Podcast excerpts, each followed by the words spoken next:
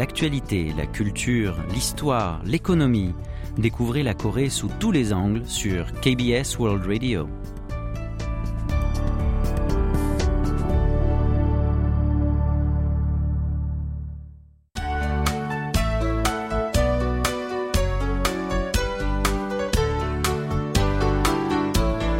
Séoul, au jour le jour.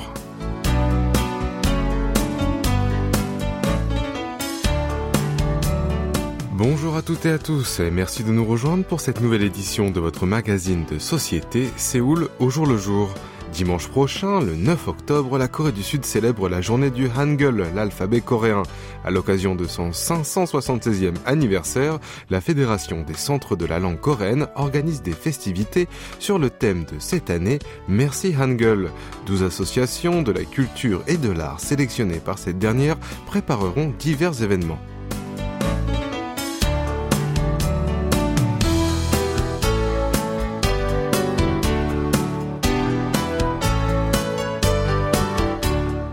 D'abord, entre aujourd'hui et samedi, la comédie musicale Sejong 1446 se tiendra dans la salle de concert de la Fondation culturelle Sejong à Yoju, ville située dans le centre-nord du territoire. Cette œuvre décrit la vie de Sejong le Grand, le fondateur de l'écriture coréenne qui s'est attelé à la création du Hangul malgré ses problèmes de vue. Ensuite, samedi à 17h, une fête des chants lyriques chantés en consonne se déroulera sur scène à l'extérieur du musée national du Hangul à Séoul. Les œuvres dont le titre commence par 14 consonnes coréennes seront interprétées par des chanteurs classiques et des chœurs au son de l'orchestre. Le premier morceau est Koyang-i Baume ou Printemps de ma ville natale qui commence par la première consonne coréenne Giyok. À Busan, le festival Hangul arrive se déroulera dimanche dans le parc citoyen. Une occasion de découvrir les principes de base de la création du Hangul et de participer à un quiz un madanguk, théâtre traditionnel, et un spectacle de musique traditionnelle pour enfants sont également prévus. Quant à la Fondation de la culture de Mapo, elle publiera lors du jour du Hangul des chansons créées conjointement par les lauréats du concours, des paroles coréennes et des artistes locaux. Mais quels événements sont alors attendus du côté académique? Eh bien, restez à l'écoute pour le savoir.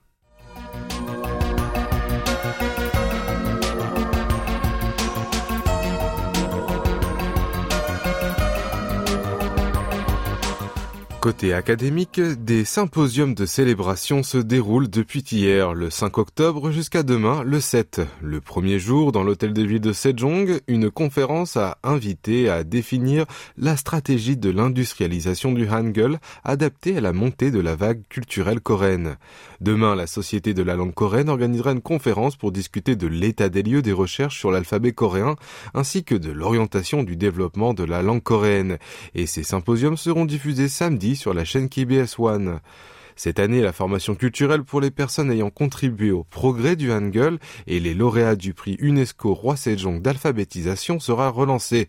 Cette récompense est décernée par l'Organisation des Nations Unies pour l'éducation, la science et la culture à un individu ou un établissement qui s'est consacré à la lutte contre l'analphabétisme. Cette année, l'association britannique Native Scientist, l'Institut des sciences sociales de Kalinga en Inde, Madrasa, une plateforme d'éducation en ligne basée aux Émirats arabes unis était sur la liste des lauréats. Pour les personnes ayant contribué au développement de l'écriture coréenne, 13 individus ont été sélectionnés. On y retrouve notamment Hyo Sang, professeur de l'Université de l'Indiana aux États-Unis, Se-hee, producteur de la KBS, et Atif Faraz, directeur de l'Institut Roi Sejong d'Islamabad au Pakistan. La formation culturelle qui leur est offerte a été suspendue en 2020 sur fond de pandémie de Covid-19. Enfin, les typographies ayant été primées lors du concours de célébration du jour du Hangul seront exposées dans le mémorial du roi Sejong à Séoul à partir de demain et jusqu'à fin novembre. À savoir que le Hangul est le seul alphabet au monde dont le fondateur et le jour de la création sont connus. Il a été inscrit au patrimoine culturel de l'UNESCO en 1997.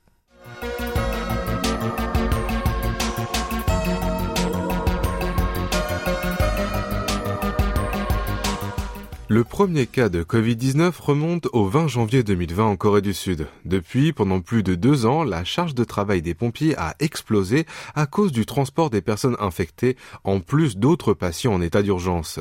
C'est ce que nous apprennent les données fournies par le député Park Sang-min, qui appartient à la commission parlementaire de l'administration et de la sécurité publique. Avant l'apparition de la pandémie, il était rare pour les secouristes de mettre plus d'une heure pour emmener un patient à l'hôpital.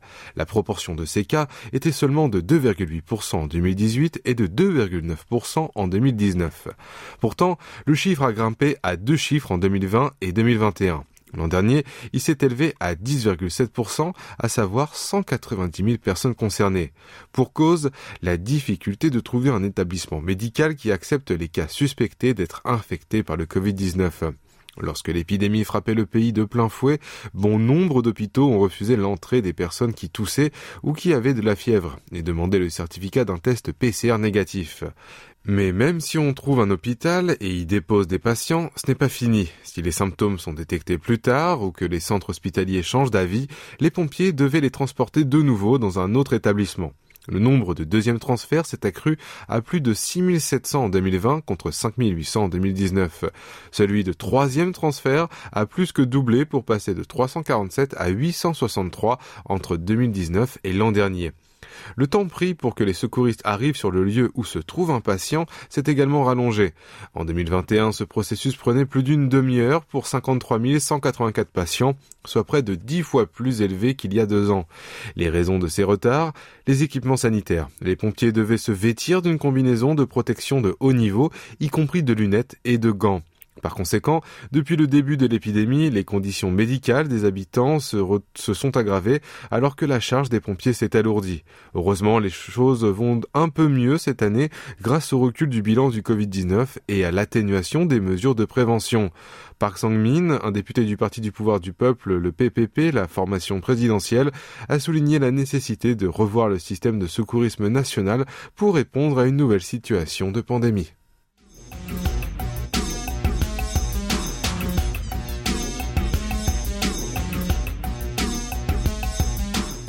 Rubber Duck, l'énorme canard de bain gonflable, a fait son retour au pays du matin clair en 8 ans.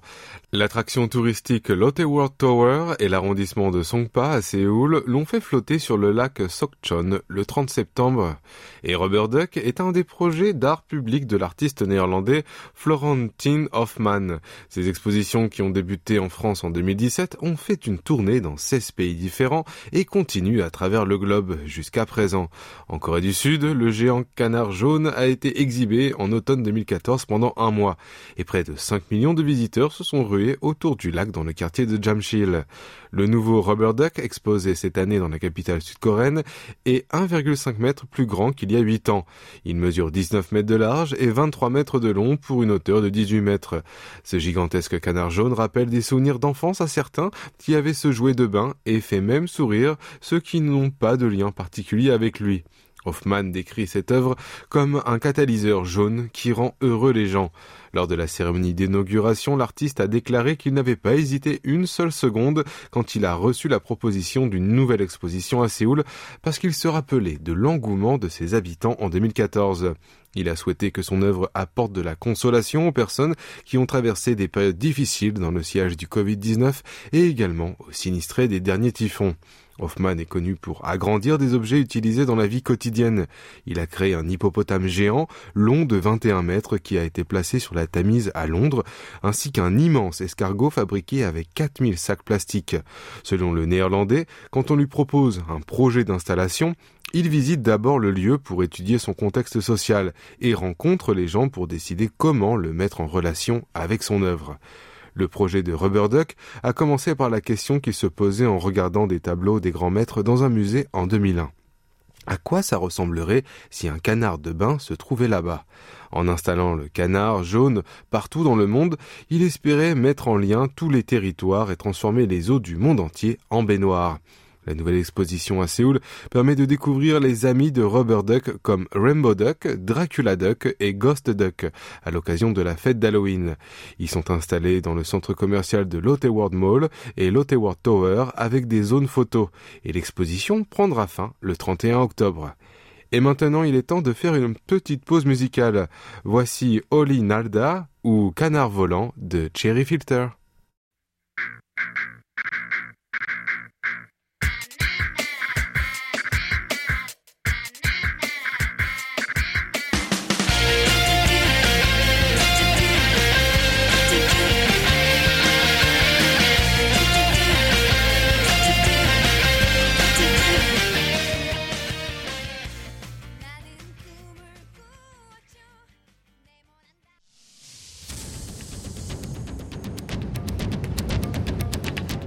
Vous avez aimé, vous avez détesté, vous avez adoré. Faites-nous part de vos réactions en nous écrivant à french.kbs.co.kr.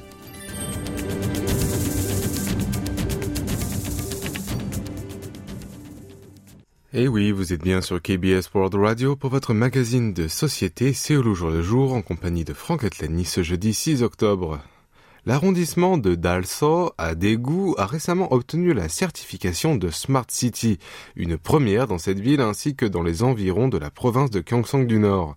Le gouvernement a lancé ce système de certification l'an dernier dans le but de promouvoir la ville intelligente dans le pays et de développer différents modèles. Cette année, neuf administrations locales ont été certifiées, dont Dalso qui a reçu la meilleure note. Découvrons ensemble ces infrastructures de pointe. Tout d'abord, l'arrêt de bus en face de l'université Kiemyang est peu ordinaire. La première chose qui saute aux yeux est qu'il est entouré de quatre murs en verre. Sur deux côtés sont installées des portes automatiques. L'intérieur est climatisé et même un purificateur d'air est en fonctionnement. Les écrans informent les horaires de bus en temps réel et diffusent des vidéos de promotion. Il y a même un défibrillateur automatique externe ainsi qu'un bouton d'urgence. Les bancs de l'arrêt sont chauffés en hiver et des caméras de surveillance assurent la sécurité des passagers. Dans les quartiers animés et résidentiels près de l'université, des lampadaires appelés Smart Poles sont mis en place. Leur fonction ne se limite pas seulement à éclairer la rue quand le soleil est couché. Utilisant la technologie de l'Internet des objets, ils sont équipés d'un affichage électronique, d'une caméra de surveillance et du réseau Wi-Fi public. Le secteur de la prise en charge n'est pas en reste. L'arrondissement a inventé une application mobile capable d'alerter les membres de famille via SMS si son utilisateur ne manipule pas leur téléphone pendant plus de 24 heures. La mairie a également distribué à des personnes souffrant d'une déficience intellectuelle des semelles intelligentes dotées d'un GPS. Ces gadgets permettent de vérifier leur emplacement avec une application mobile et réduit donc le risque de disparition. La prise électronique intelligente, quant à elle, permet de vérifier le changement brutal de consommation d'électricité et ainsi de savoir si les habitants ne sont pas en situation de danger. Enfin, le pilulier intelligent rappelle aux personnes âgées l'heure de prendre leurs médicaments. L'arrondissement de Dalso ne se contente pas de ses accomplissements et entend aller encore plus loin. Il compte ouvrir une salle d'apprentissage du métavers sur les îlots d'Octo dans le centre d'art de Dalso. L'année prochaine, elle soutiendra des services de conditionnement physique basés sur la réalité augmentée et la réalité virtuelle dans 66 installations sportives et du bien-être social.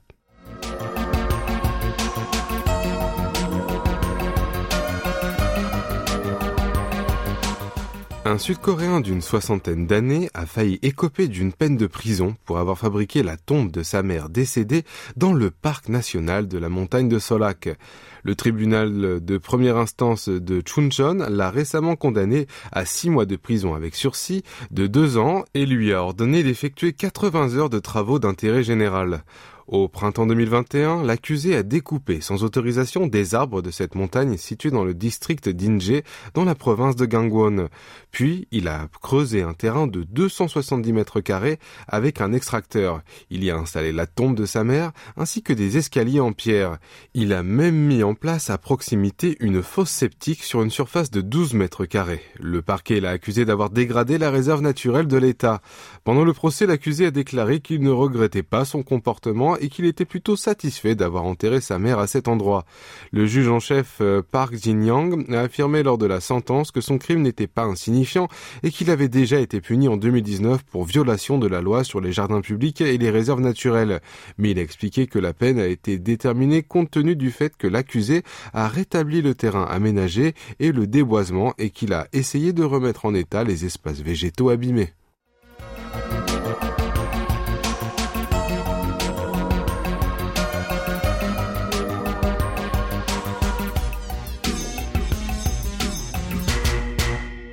À l'université Kyungnam, le bâtiment des sciences humaines n'avait pas d'ascenseur jusqu'au début de l'année 2016. Les étudiants en fauteuil roulant n'avaient pas accès à la cantine au sous-sol ni aux salles de classe situées aux étages supérieurs.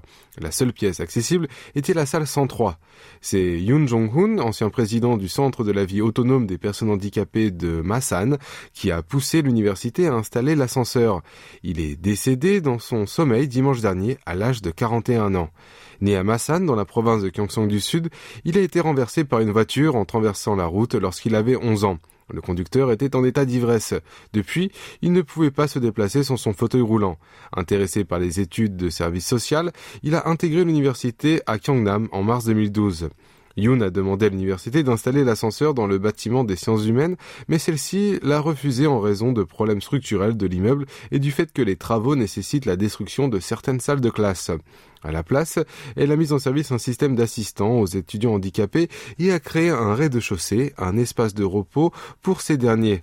Pourtant, sans ascenseur, Yoon ne pouvait pas assister au cours d'anglais qui se déroulait au premier étage, ni à une consultation d'orientation organisée par son professeur tenue au deuxième étage.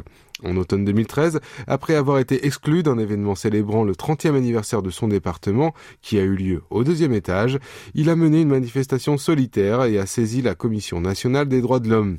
Puis, en mars 2015, il a poursuivi l'université réclamant des dommages et intérêts avec sa camarade. Résultat, le tribunal de première instance a reconnu en partie sa requête et a ordonné au défendeur de lui verser une indemnisation de 3 millions de won ou 2100 euros. Quant à la commission, elle a conseillé à l'université de faire construire un ascenseur et d'aménager les pentes trop raides du campus en février 2016. Selon son enquête, ces travaux sont possibles sans affecter la sécurité du bâtiment et les frais ne sont pas très importants par rapport à son budget disponible. L'université a finalement suivi ses préconisations. Cette décision de la commission a servi de modèle plus tard pour les conflits similaires dans d'autres universités.